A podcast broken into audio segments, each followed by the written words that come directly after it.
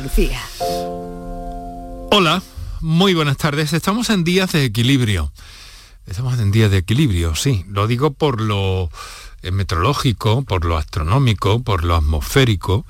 Tenemos 12 eh, horas con el sol vibrante en nuestro cielo y otras 12 horas justas, cabales, en las que el sol está oculto.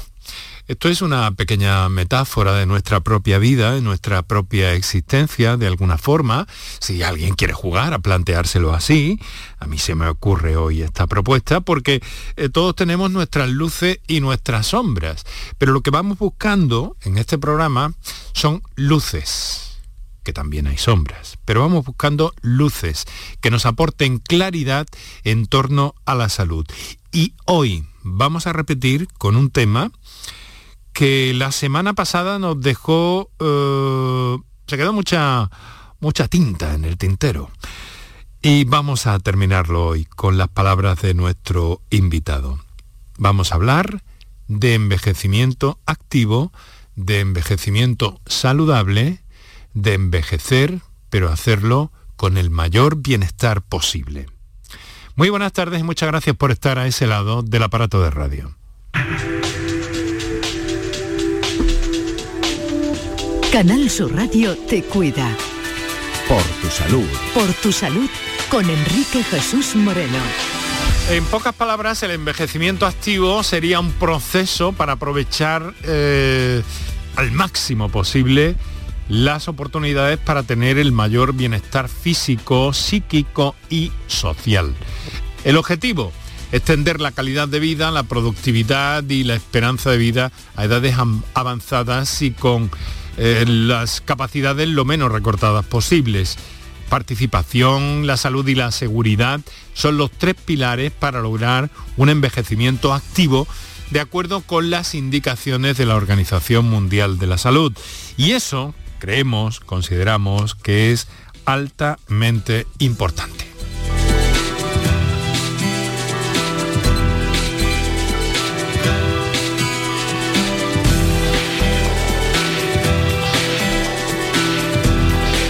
Esas son las eh, bases, esos son los pilares y luego nuestro especialista de esta tarde, el doctor Javier Benítez, geriatra, que nos aguarda en nuestra emisora de, Cádiz, nos va a poner algunas claves necesarias y algunos aspectos. Y desde luego, como siempre, tenéis la oportunidad de participar, de intervenir, de eh, consultar todo lo que tiene que ver.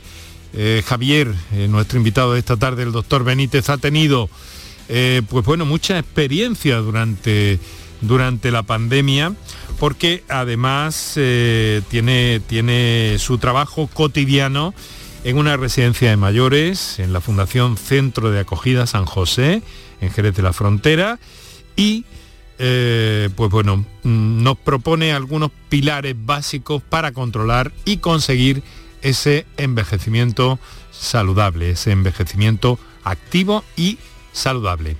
Ya sabéis que los teléfonos que tenéis disponibles para intervenir en el programa y las notas de voz ahora mismo os lo recordamos. Para contactar con nosotros puedes hacerlo llamando al 95 50 56 202 y al 95 50 56 222 o enviarnos una nota de voz por WhatsApp al 616 135 135 por tu salud en Canal Sur Radio.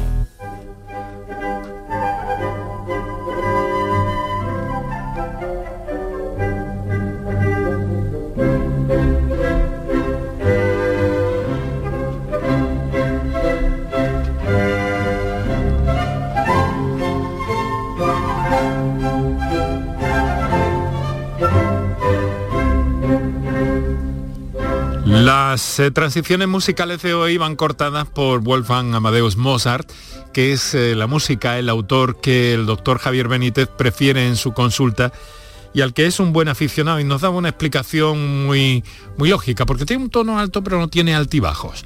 Entonces eso fue lo que nos dijo la semana pasada. Y em, comentarte en torno a todo esto, qué es lo que nos, nos quieres contar, qué dudas tienes, qué dudas tienes frente a la cuarta dosis por ejemplo, de la vacuna de la COVID-19, en cuanto a la vacuna de la gripe, que está al caer también, Y en fin, con Javier vamos a repasar un poco todo eso. Mientras tanto, yo eh, quiero adelantarte cuáles son las claves que manejamos en este momento en nuestro entorno, en nuestra sociedad, a propósito del, del envejecimiento activo. Un poco de ejercicio físico, son cosas que se repiten para muchos aspectos. Una dieta saludable, estar en contacto con la naturaleza, buenos hábitos de sueño, esto es muy importante, la soledad puede ser un problema, por eso conviene mantener en nuestro entorno relaciones sociales, familiares, lo más frecuentemente posible. Y también mantenerse ocupado, no dejarse aburrir o dejarse aburrido. Además de un buen control de la salud, de los medicamentos que tomamos, porque esa es una de las claves que nos apuntó ya nuestro invitado de esta tarde hace algunos días. Doctor, doctor Benítez, ¿me escucha ya? Perfectamente, buenas tardes. Muy buenas tardes, muchas gracias por estar con nosotros en esta eh, cita que un poco lo, atracamos la semana pasada eh, de alguna manera, pero es un placer compartir con, con usted todo esto. Eh, estos atracos, y si es hablando con mayores y de mayores, no tienen importancia. Bueno, estás está bien situado ya, ¿no? ¿Estás cómodo? Sí, sí, sí, perfectamente. Eh, tienes un poquito de agua y todo eso, supongo, ¿no? Ahora el agua me va a llegar. Ah, estupendo, muy bien. Gracias, por cierto, a mi compañera Isabel Gorriño, que, hoy está con nosotros en el equipo de, sonido y, algo más. Todos damos un poco más de aquello que, de aquello que necesitamos dar, básicamente, pero todos damos un poco más. Javier, eh, ¿cómo ha ido la semana? ¿Qué has visto? ¿Qué te ha llamado la atención en el ámbito de la geriatría, tu especialidad, algo que hayas entresacado por ahí? Bueno, pues sí, tenemos, bueno, eh, ayer se empezó a vacunar de cuarta dosis de COVID en toda España. Sí. Aquí en Andalucía se empezará en el mes de octubre conjuntamente con la vacunación de la gripe, porque así la ha determinado la Consejería de Salud y por tanto los técnicos son los que deciden en esa parte y esperando que nos lleguen las dosis de vacuna para vacunar a nuestros mayores, vacunar a los trabajadores de la residencia en nuestro caso y vacunarnos de la gripe como todas las temporadas eh, que está siendo efectiva. Mira, en los preliminares de nuestro encuentro en el que nos gustaría que todos los oyentes expresaran o nos contaran o te preguntaran todo lo que, lo que se les ocurra y en la medida de lo posible eh, pues eh, nuestro invitado daría respuesta a ello. Pero eh, el otro día se nos fue, porque estuvimos ocupados con otros asuntos, un poco la experiencia tuya como responsable en esa residencia. Y, en fin, lo, me atrevo a decirlo porque así cuando he verificado los datos he visto los buenos resultados que durante la pandemia habéis tenido? ¿Cómo, cómo habéis hecho eso? ¿Cómo, danos un poco una visión de, de cómo es, en principio, la residencia en la que tú trabajas. Bueno, vamos a ver. Eh, mm, el trabajo en una residencia es un trabajo de equipo.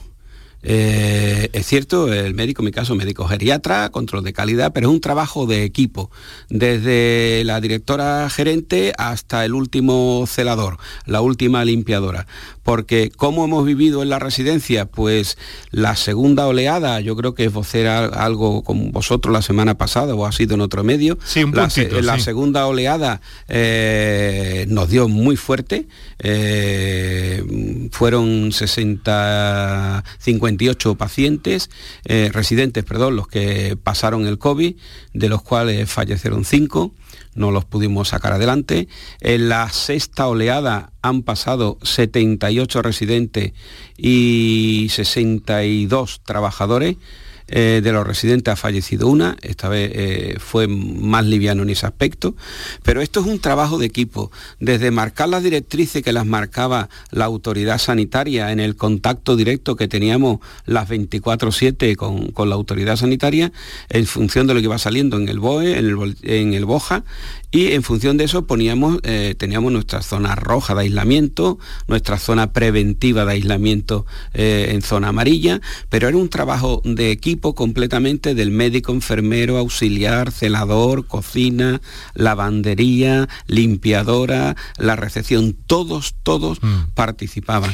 No es lo mismo, perdona, la, la segunda oleada a la sexta oleada. En la segunda oleada las residencias se cerraban todas En la sexta oleada solamente se cerraban las aquellas eh, zonas, pasillo, ala, en nuestro caso nos llamamos nosotros sectores, en los cuales había eh, residentes COVID positivos. Eso mm, facilitó hizo participar a la familia de que si en una en un ala había residentes positivos, las otras alas que no tenían pacientes positivos podían seguir haciendo su vida normal, su contacto con familiares. Una cosa buena que trajo esto es la implantación de las nuevas tecnologías.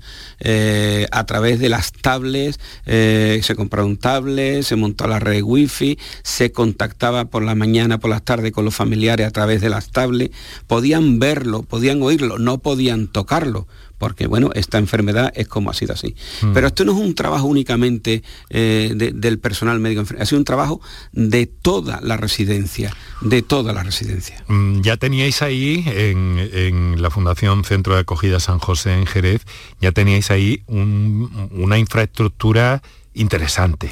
Muy interesante, porque nuestra residencia ha permitido desde la primera oleada, antes de que yo llegara, sectorizar. Sectorizar significa aislar los residentes, aislarnos, que vivan los residentes en un pasillo, en un ala, con trabajadores específicos de ese ala, que no el trabajador del sector 1 se pudiera cambiar, oye compañero, necesito el sábado, cámbiame el turno y tú vas al sector 3. No, la sectorización era estructural y funcional es decir, trabajadores únicos de ese sector con los residentes de ese sector. Eso, eso hizo que facilitara la comunicación residente-trabajador y trabajador con la familia. Era ahí, mm, entre los tres, familia, trabajador y residente, eran siempre los mismos en ese mismo sector.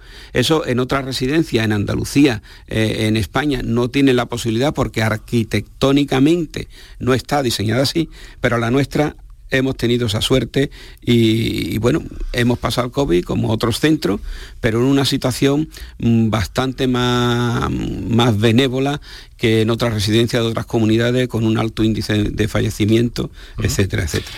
Mira, eh, una cosa, has dicho algo que me parece muy interesante porque yo soy muy sensible al tema de la arquitectura y me gustaría ser menos sensible, pero soy muy sensible. Y has mencionado, tenemos un, tenemos un, un, esquema, tenemos una arquitectura que nos favorece esto, ¿no? Esto, esto, sí, eso como es, importante, eso que tú has dicho, eh, eh, que no pase desapercibido. Quiero subrayarlo. Claro, pero ¿por qué? Decíamos el otro día hablando de gerontología. ¿Qué es la gerontología? Todas las ciencias que tengan que ver algo con el mayor. La arquitectura. Una residencia de mayores, y, me gusta decir mayores, no ancianos, residencia de personas mayores, no es un hotel para viejos. Entonces, ese concepto, cuando yo, por ejemplo, he asesorado a propietarios a construir y diseñar residencias, lo primero que le he dicho es, usted tiene un arquitecto que entienda de estructura y que permita que yo le meta el lápiz rojo en un plano, porque no es lo mismo una, una estructura para dar un servicio a personas mayores que un hotel para personas mayores. No tiene nada que ver. Y eso es lo que ha permitido que nuestra residencia es una U. Una U en planta baja y una primera altura. Y una U que permite tener cuatro pasillos, cuatro sectores, cuatro alas, como quieran denominarlo eh, quien nos escuche, pero que permite que, que si hay un proceso infeccioso en un sector, ese sector se cierra, pero no contamina el 2, el 3 o el 4, si eso ocurría en el 1. Y eso es fundamental. He querido detenerme en esto porque me parece muy, muy, muy, muy, importante. Muy clave. ¿eh? y además que muchas veces pasa desapercibido. Pero lo mismo, totalmente, estamos en el ámbito de la, de la gerontología en este caso. Claro. Pero pero vale para cualquier cosa, ¿no? Y claro. la sociedad no somos muy conscientes de todo esto. Es que con una estructura idónea se puede facilitar un programa idóneo funcional. Entonces, esas dos piezas se conjugan y dan un servicio de calidad a la persona mayor, que es de lo que se trata. Porque no olvidemos que una residencia es la vivienda del, del mayor, que es la clave.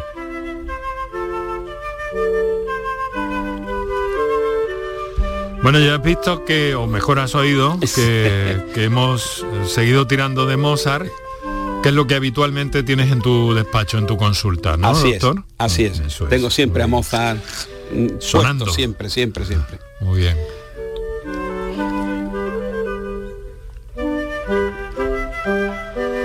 Pues así dulcemente vamos a recordarte, ya hay algunos oyentes, Javier, que están eh, eh, comunicando con nosotros y que no se corten sobre todo lo que tengan que preguntar sobre esto que hablamos y sobre y sobre cualquier duda que tengan. Yo tengo algunas dudas también.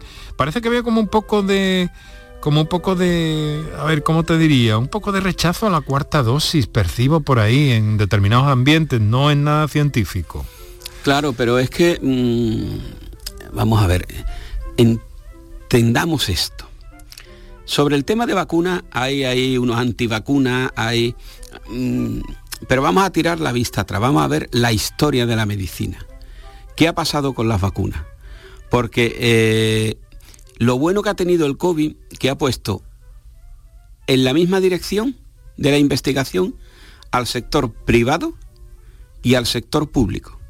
Y gracias a eso en cuestión de 12 meses ha aparecido una vacuna, la primera dosis que se puso, después se vio que necesitaba una segunda, se vio que en principio era al mes, después a los 5 o 6 meses, una tercera, se ha visto que el primer eh, fenotipo del virus del SARS-CoV-2-19 mutó que la vacuna estaba fabricada para ese virus inicial, pero estas que vienen ahora en la cuarta dosis está para el virus que ha mutado dos veces. Pero tiremos de la historia. Se ha vacunado del sarampión, de la difteria, del tétano, de la poliomielitis, del tétanos. ¿Cuántas vidas han salvado las vacunas? Seamos realistas. La ciencia una vacuna es un proceso de investigación, de prueba, antes de la estandarización de la fabricación a nivel mundial.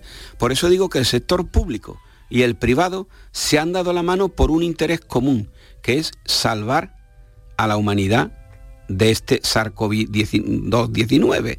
Entonces, la cuarta dosis, han visto los que entienden de esta película, yo a mediodía lo comentaba, no recuerdo ahora mismo con quién, comentaba España es un país de 47 millones de habitantes, 47 mm. millones de entrenadores de fútbol, 47 millones de presidentes de gobierno, 47 millones de epidemiólogos. Cuando hace dos años el 80% de la población no sabía ni, lo que era un epidemiólogo ni lo que hacía un epidemiólogo. Somos españoles, reconozcámoslo, no somos ni británicos, ni suecos, ni alemanes. Por tanto, somos 47 millones de presidentes de gobierno, 47 millones de entrenadores de fútbol, sobre todo con lo que va a ocurrir luego esta tarde. Pues eso es lo que tiene. Hagámosles caso a los que entienden de la materia, que es la comisión del ministerio. Si el ministerio marca unas pautas, que son los que entienden. ¿Qué va a ocurrir luego esta tarde, Javier? ¿Que, que me pillas descolocado? No creo que te vaya a pillar descolocado. ¿Eh? juega la selección española. Vamos a ver ah, si pasa. Juega la selección española. que he dicho 47 millones de entrenadores de fútbol. Perdió con Suiza y ahora juega con Portugal, ¿no? Claro, efectivamente. por eso he dicho 47 millones de entrenadores de fútbol. Ya, ya, ya. Entonces, tenía que haber hecho esto, tenía que haber hecho aquello. claro. Hagámosles caso a los que entienden. Mm. Los que están en el ministerio no son paletos de la esquina son grandes profesionales con comunicación con los sistemas de investigación y de epidemiología de los países de la Unión Europea, de los países eh, desarrollados del mundo, ah, y son los que van marcando las pautas. Entonces, hagámosles caso. Aquí no es a cuadrarse y levantar la mano a su orden. Se pide, ¿usted se quiere vacunar? Yo le diré vacuna. ¿Usted no se quiere vacunar? No se vacuna, pero atenta a las consecuencias. Bueno, ahora vamos a ir viendo y desmenuzar todo eso. Hoy han sido 551 los nuevos positivos que se han registrado en los últimos días, en el acumulado desde el viernes. Mueren cada día unas 20 personas, en este tramo 19 personas. Son 7 más que hace cuatro días. Sí la tasa baja un poquito, se sitúa en 83. Yo recuerdo que muchos epidemiólogos nos han dicho aquí, hasta que esto no baje de 50, no, podemos estar ni, ni medianamente tranquilos. Así es, correcto. Bueno, correcto. Eh, vamos a ver, y de esos 19 fallecidos, lo que pasa es que no sabemos muchas cosas. ¿eh? Eso me preocupa un poco, muchas cosas no sabemos. Pero en fin, vamos, vamos a ver, vamos a ir por parte. Eh, vamos a recordar a nuestros oyentes teléfonos, hacemos un descansillo de dos minutos para nuestros anunciantes, querido doctor Javier Benítez y enseguida entramos, entramos en materia. Para contactar con nosotros puedes hacerlo llamando al 95 50 56 202 y al 95 50 56 222 o enviarnos una nota de voz por WhatsApp al 616 135 135. Por tu salud en Canal Sur Radio. Sencilla, rápida, fácil, de manejar. Así es la nueva app de Canal Sur Radio. Con todos los programas y audios destacados, los podcasts, emisiones en directo. Para que sigas conectado a nuestra programación y a los espacios que más te gustan y sigue. Cuando quieras, donde quieras. Descárgate ya nuestra app. Todo Canal Sur Radio, Radio Andalucía Información, Canal Fiesta, flamencoradio.com y Canal Sur Radio Música para ti. Cuando quieras, donde quieras. Más Andalucía. Más Canal Sur Radio. Ahora es el momento de opositar. Más de un millón de empleados públicos se jubilarán en los próximos 15 años. Aprovecha la mayor oferta de plazas de la historia y hazte funcionario con la Academia Líder en Aprobados. academiajesusayala.com El paso de opositor a funcionario. Comienza septiembre instalando paneles solares premium en tu tejado y protégete de la subida de luz. Ilumina tu hogar de noche con nuestras baterías y ahorra hasta el 90% en tu factura. Instalaciones garantizadas por 25 años. No esperes más. 955 44 11 11 o socialenergy.es y aprovecha las subvenciones disponibles. La revolución solar es Social Energy. Mano de santo limpia la ropa, mano de santo limpiar salón, mano de santo y en la cocina, en el coche, en el watercloak, mano de santo para el hotel, mano de santo para el taller, mano de santo te cuida, mano de santo te alegra la vida, mano de santo, mano de santo, ponte a bailar y no limpies tanto, mano de santo, mano de santo, ponte a bailar y no limpies tanto. Seguramente el mejor desengrasante del mundo. Pruébalo. Hola, estudiante. ¿Vienes a estudiar a Sevilla? Nido, la nueva residencia de estudiantes en el centro de la ciudad. Está justo al lado de las principales universidades. Habitaciones modernas y estudios. Azotea con piscina, gimnasio, sala de juegos, servicio de comidas y mucho más. Desde 490 euros al mes, todo incluido. Reserva ya tu habitación en nidoliving.com.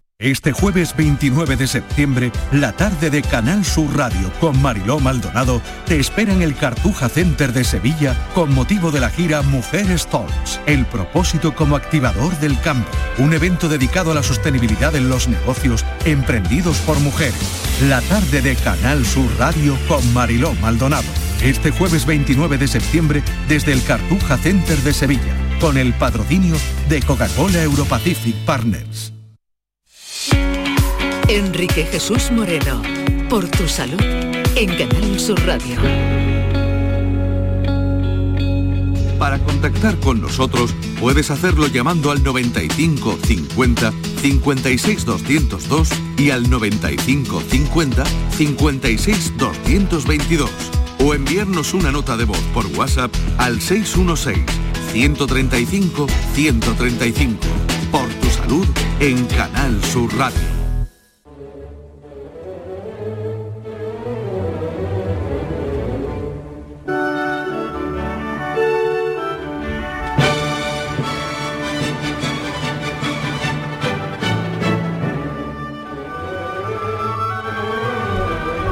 Uno de los creadores sin duda más grandes de todos los tiempos, Mozart, que está sirviendo para eh, ilustrar nuestras transiciones en este programa de hoy. Quiero recordaros que estáis oyendo Canal Sur Radio. Esta es nuestra marca, la radio pública de Andalucía. Que nos tenéis en, en, en Twitter también, que nos tenéis en la plataforma canalsur.es, en Canal Sur Más, y que este programa en concreto lo podéis encontrar, además en esos sitios, en eh, facebook.com barra por y en arroba por tu salud en Twitter. Y que cada tarde estamos aquí. Y estamos aquí con el doctor Javier Benítez, hoy en este martes, en este día, con la intención de acercarnos a las cuestiones de los mayores.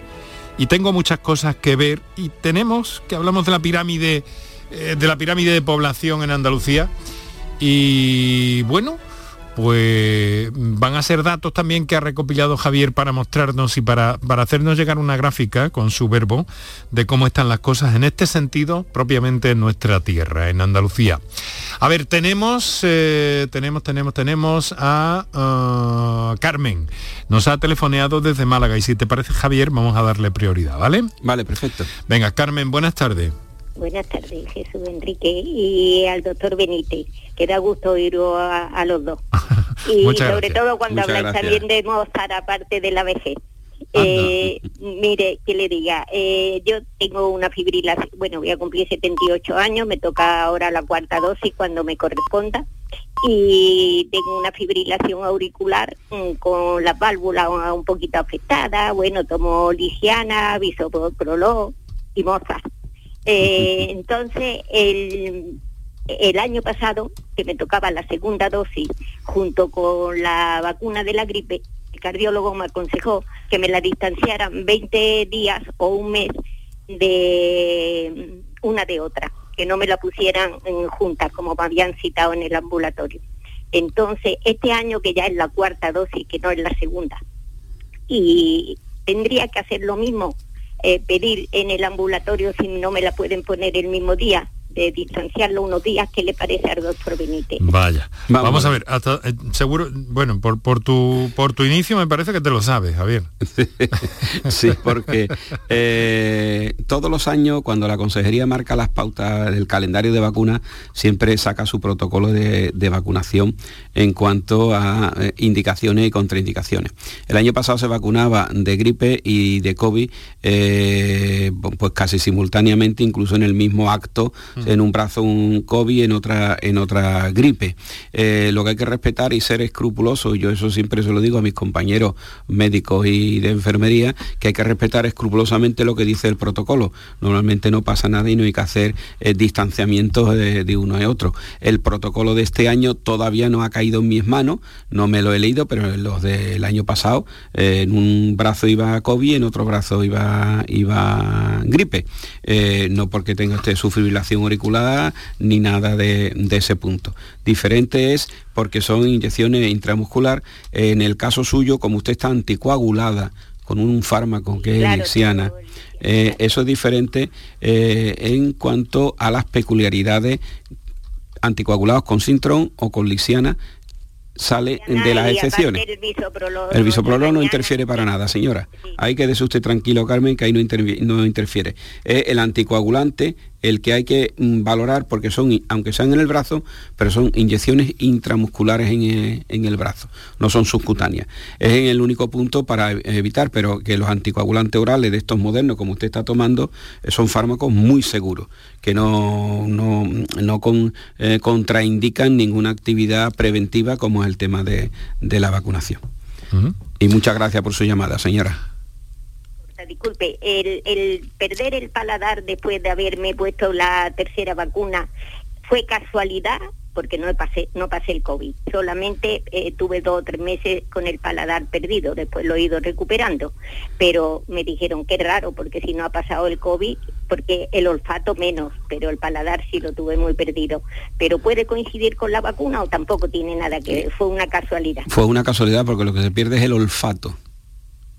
El olfato se pierde, uno de los síntomas que venían en la primera, segunda y tercera oleada como síntoma, mm, que me voy a decir, casi seguro, patonnomónico lo decimos nosotros, casi seguro, al 99% de que eso eh, podía estar, afecta de COVID. Pero era el olfato, no, no el paladar. Pero con, una, con una vacuna, como con cualquier otro medicamento, son elementos extraños al organismo y el organismo reacciona de forma diferente. ¿Me entiende? no, entretenerme no, señora, un placer oírla. y da gusto oír cuando la estructura de un edificio eh, se le da importancia cuando hay ancianos, o sea, cuando hay ancianos, cuando va a albergar a personas mayores, hmm. porque mm, es importantísimo. Bueno, eh, todo el programa es muy interesante y muchas gracias a usted, muchas felicidades por su labor. Muchas, gracias, Carmen. Bueno, ya somos tres sensibles a esto de la arquitectura, ¿eh, Javier? es que es fundamental, es fundamental. Mira, una cosa antes de que entre otra llamada que tú pases. Yo quiero decir los datos reales que el otro día me, preguntaste, una persona que... Eh, y los a propósito de, la pirámide de población. Exacto, y los datos, las cifras en la cabeza, pues te va a ir. En España ahora mismo, según el último padrón, hay 19,1% de mayores de 65 años. El 19,1%. Una población por encima del 15 se considera que es una población envejecida. Pero en Andalucía, la población mayor de 65 años está en el 18,12%. Y aquí tenemos un abanico muy amplio, desde Almería que tiene el 15,88 a Córdoba, que es la más envejecida de Andalucía, que tiene el 20,06. La media está en Andalucía en el 18-12 y a nivel nacional 19-1. Andalucía tiene de forma global una población más joven que el resto de España, mm. pero aquí sabemos que hay comarcas, el Valle de los Pedroches, la zona de, la Sierra de Huelva, eh, la zona de la Sierra de Jaén, que son poblaciones muy envejecidas que hasta superan el 25 o el 27%. Y tenemos provincias muy jóvenes como la de Almería con el 1588, eh, Huelva el 1732, Jaén el 1997, Sevilla 1732, Málaga 1830, Granada 1864. Y otro indicador muy importante es los mayores de 80. Los mayores de 80, según el último padrón, es el 6%. Aproximadamente uno de cada tres mayores de 65 años, uno de cada tres es mayor de 80 años. Ojo, porque eso va a hablar del envejecimiento del envejecimiento. Eso es otra película aparte. Pero esos son los datos reales que el otro día no retenía en la cabeza, evidentemente. Eh, pero Javier, eh, una cosa muy importante, que ahora, eh, con esto que nos quieres decir, no quiere decir que la geriatría tiene que estar más Debería de estar incluida en la cartera de servicio del Servicio Andaluz de Salud. Porque lo hemos visto en el arranque de los colegios que no digo que no hagan falta, ¿eh? en el arranque de los colegios. Decían que este año había no sé cuántos miles de niños menos que escolarizar, porque eh, eh, el, índice de fecundidad, el número de hijos por mujer en edad fértil, va disminuyendo año por año. Sin embargo, no se habla de quitar los pediatras, que no digo que haya que quitarlo, por favor, entenderme, entenderme bien. Pero lo cierto es que la población va envejeciendo, y no es lo mismo un señor de 70, de 80, de 90, como de 100 años, que de 100 años hay ya el 0,18% de la población en España, necesita un profesional que los atienda como atiende el pediatra al niño o como atiende el médico de familia al adulto, como atiende el cardiólogo a los problemas de corazón, como atiende el traumatólogo los problemas eh, traumatológicos, pero la población mayor tiene unas peculiaridades que le hace ser diferente y necesita de un profesional diferente, el médico especialista en geriatría, el enfermero especialista en geriatría, que también existe la especialidad en, enfermería. El otro día hablabas tú de que faltaban enfermeros. Pues si pensamos a ver enfermeros especialistas en geriatría, no te digo el número que falta aquí. Tremendo. Eso mm, hay que ser sensible. Y hay comunidades vecinas nuestras de Andalucía que sí tienen la geriatría incluida. No es que nosotros los andaluces seamos, cojamos la bandera de la lucha ahí fuerte, no, es que la, población mayor va creciendo hmm. y las personas mayores tienen unas peculiaridades biológicas, psicológicas, funcionales, que le hacen ser diferente del señor de 40, de 50, de 60. Simplemente. Bueno, pues ahí queda. Eh, mira, em, otra llamada. Tenemos, sí, ese a eso vamos, a otra llamada.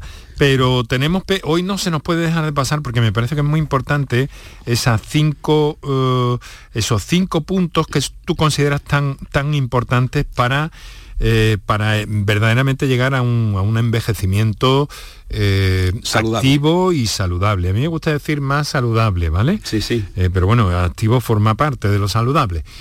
tenemos a mm, Juan de Dios, que repite, repite esta semana también. A ver qué batería de preguntas tiene para ti. Le vamos a pedir brevedad, no obstante. Juan de Dios, Roquetas de Mar, buenas tardes. Buenas, tardes, Juan de Dios. Vamos a ver, mire, yo es que he estado bien hasta ahora, pero ahora no sé qué me ha pasado, que no, que no duermo bien y me ha pasado una cosa que tenía mucho interés en consultar. Eh, yo para el sueño he estado tomando siempre melatonina y 5-HTP y, cosas así, pero mm, últimamente no me, no me daba resultados.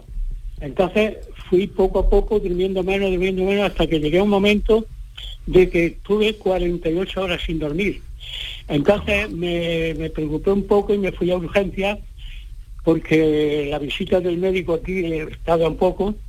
Me fui a urgencia y me mandaron una, una, cosa que se llama lorazepam.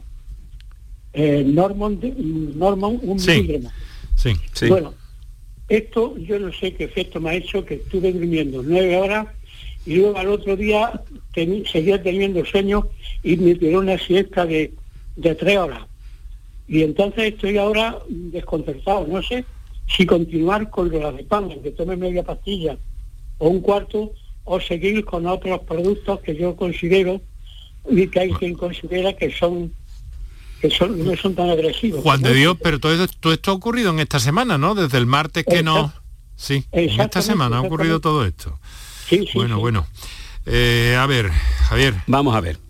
Ya le comenté el martes pasado que las alteraciones del sueño es, una, un síndrome geriátrico muy habitual en las personas mayores y lo que hay que localizar es por qué usted no puede dormir.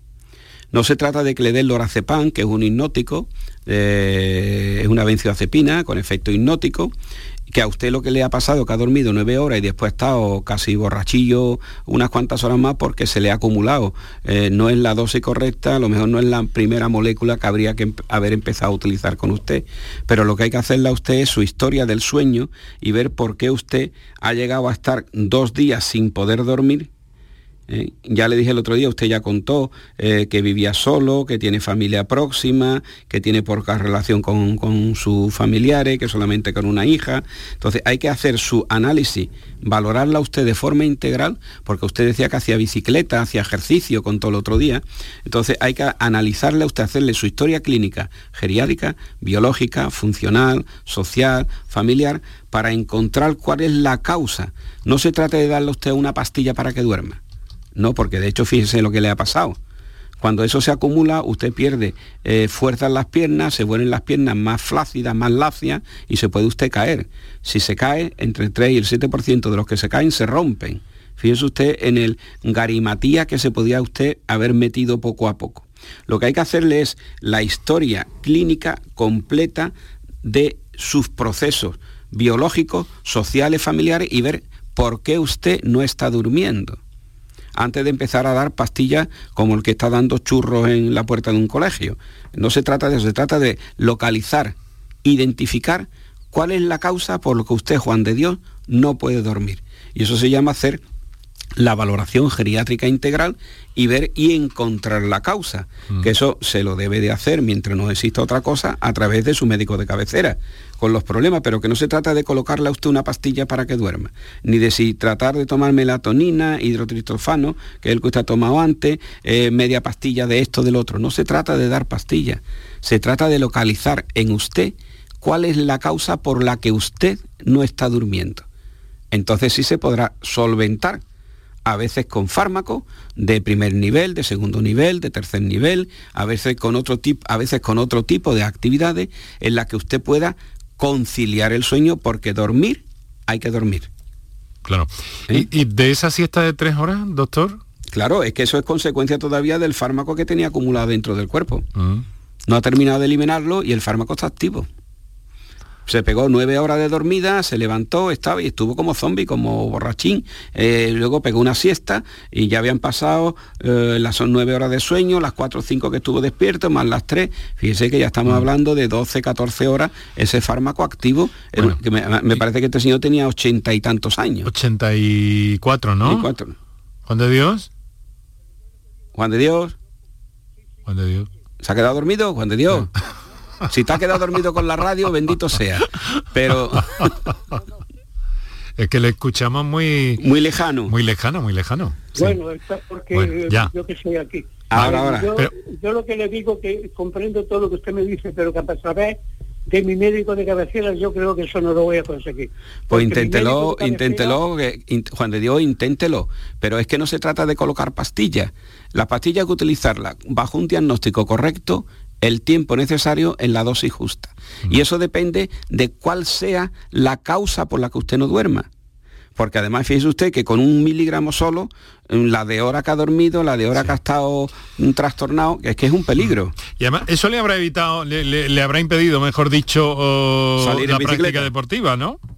Juan de Dios. Bueno, Sí, porque he estado, como mareado y no me atreví a montar claro, claro, claro, claro, claro, claro, Lo que sí he hecho mm. ha sido nadar, pero he ido a la playa, como digo, cerca, mm. Zombie, como decimos habitualmente, coloquialmente, ha ido zombie.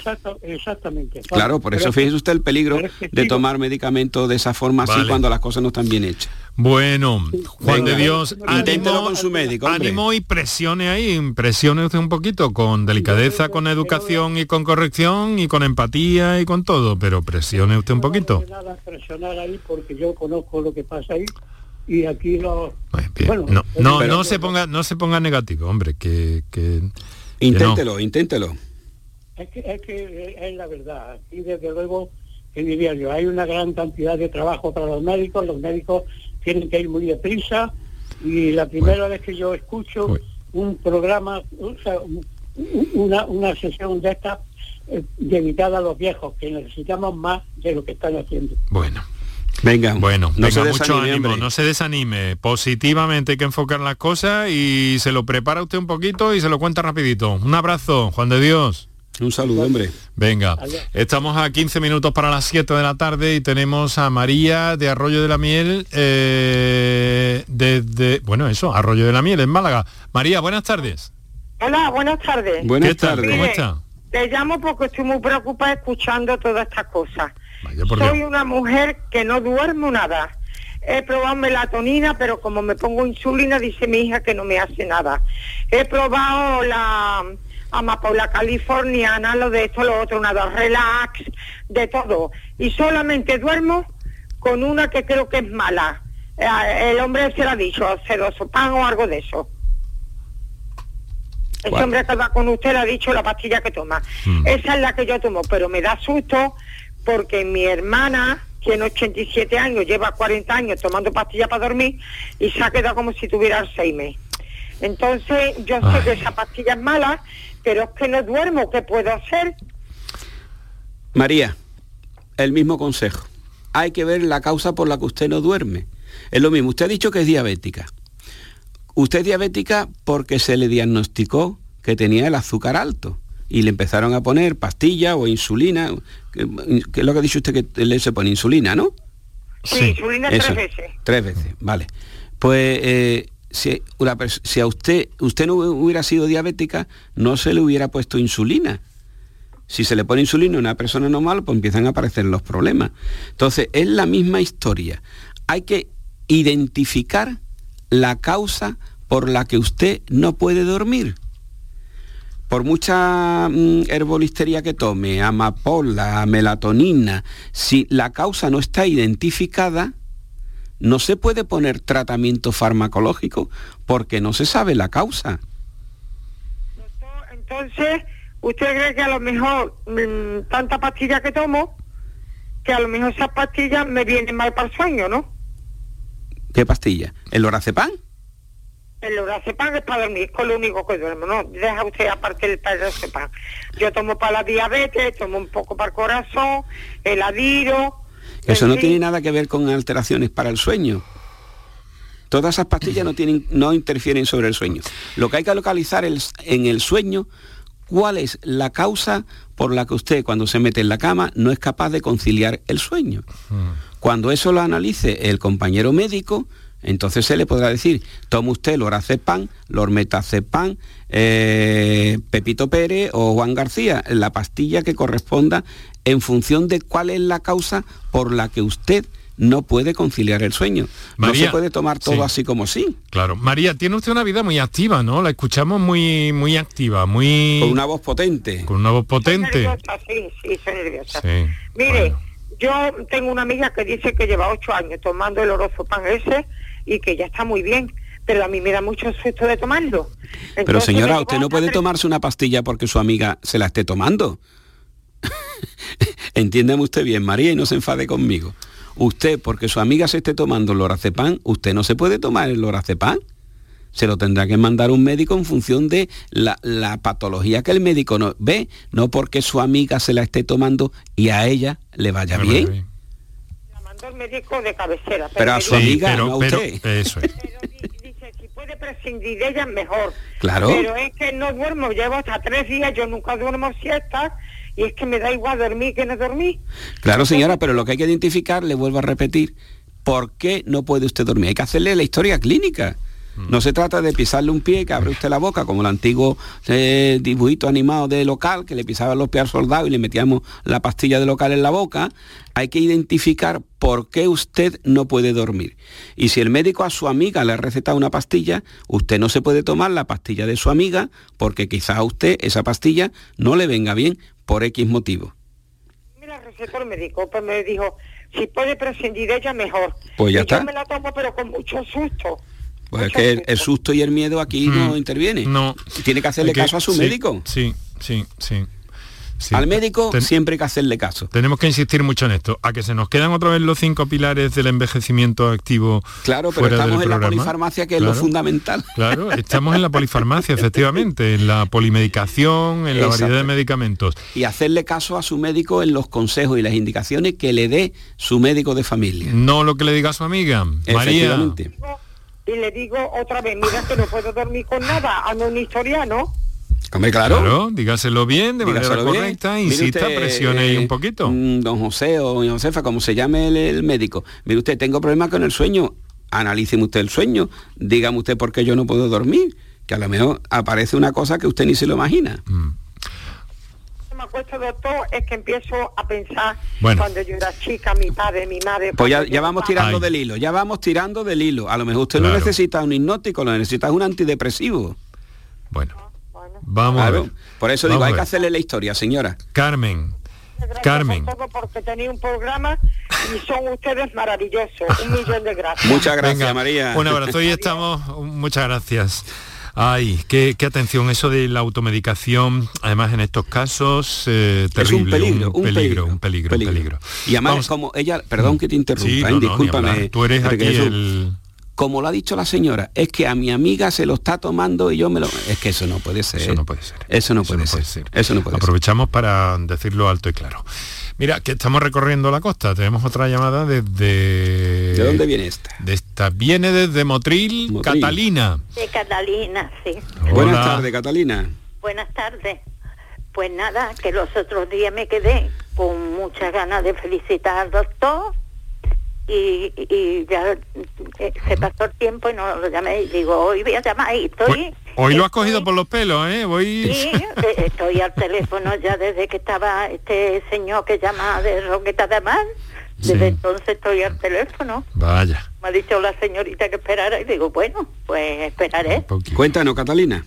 Pues nada, que lo felicito porque me encantó los otros días y hoy también, de Muchas gracias, que de explicarlo todo, de hablar de todo. Y a Enrique Jesús también lo felicito porque ya estaba otra vez en el programa.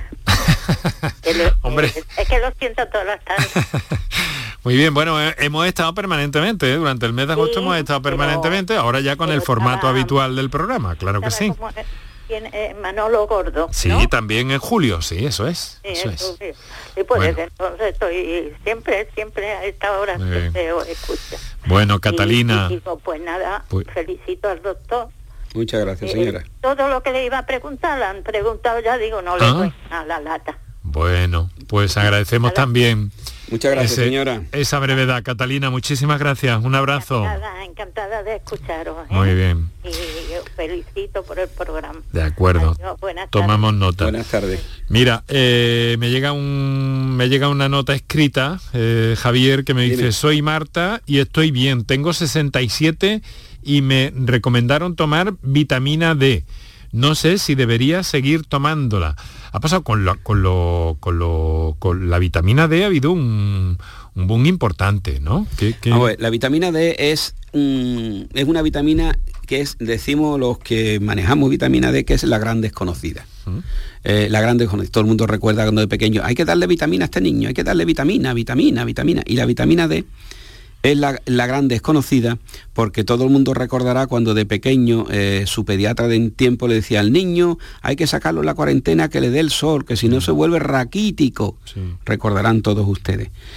Pues se vuelven raquíticos por una acción muy sencilla, porque los rayos ultravioleta del sol activan en la piel los precursores de la vitamina D.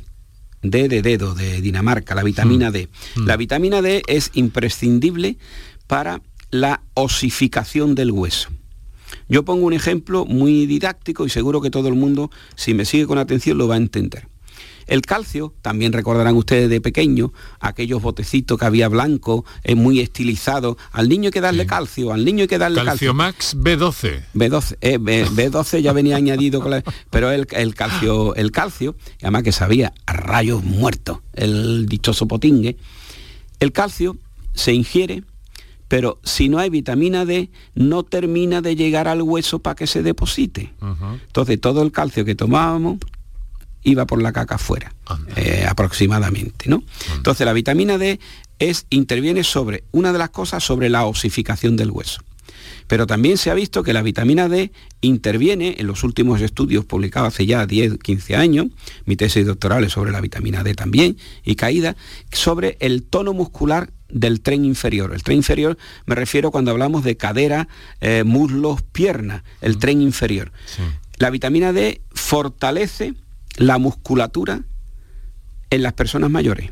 Y se está comprobado, hay evidencia científica, que una persona mayor que tiene niveles bajos de vitamina D se suplementa con vitamina D, el riesgo de caída disminuye. Hmm.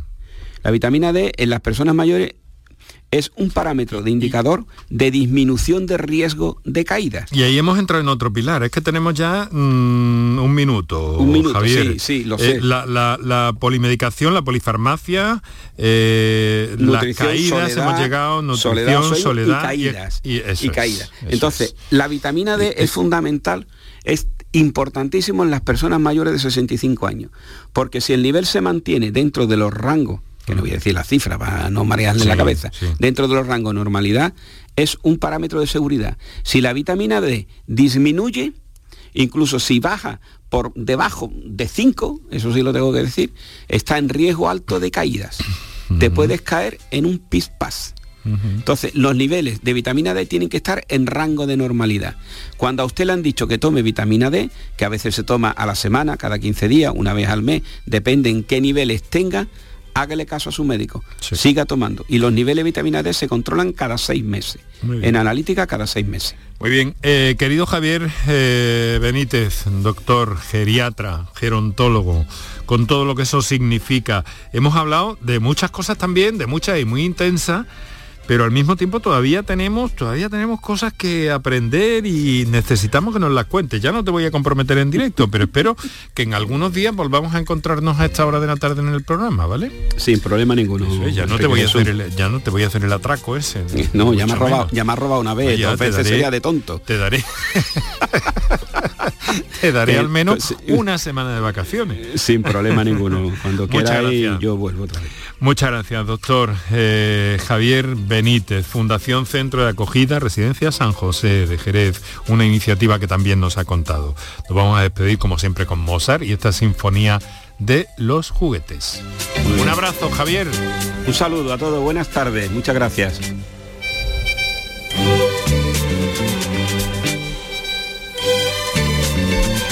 Este hombre Mozart es que hizo de todo y eso que vivió relativamente poco la criatura.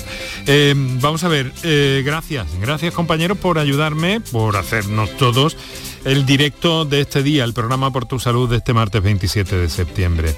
Virginia Montero en la producción, en el control de sonido Antonio Martínez y mi querida Isabel Gorriño en Cádiz, Paco Villén en la realización, Enrique Jesús Moreno os habló, encantado. Hasta mañana. Hablaremos de cataratas.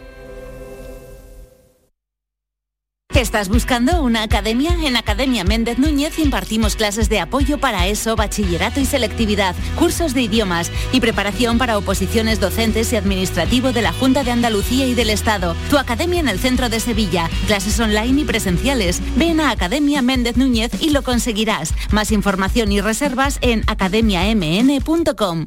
Son buenos momentos, son risas, es gastronomía. Es un lugar donde disfrutar en pareja, en familia o con amigos. Es coctelería es obsesión por cuidar cada detalle. Nuevo burro Canaglia Baran Resto en Tomares. Son tantas cosas que es imposible contártelas en un solo día. Tienes una cita con la diversión y la cultura en Los Molares, el 30 de septiembre, 1 y 2 de octubre. Visita la Feria de la Seda a los pies de su castillo. Trasládate a la época medieval con un evento que te sorprenderá con talleres, mercado de la época, paseos en burros y dromedarios y mucho más. Organiza Ayuntamiento de Los Molares y colabora Asociación de la Seda. Centro de Implantología Oral de Sevilla. Campaña de ayuda al decentado total. Estudio radiográfico, colocación de dos implantes y elaboración de la prótesis, solo 1.500 euros. Nuestra web, ciosevilla.com o llame al teléfono 954 22 22 60. Por tu salud en Canal Sur Radio.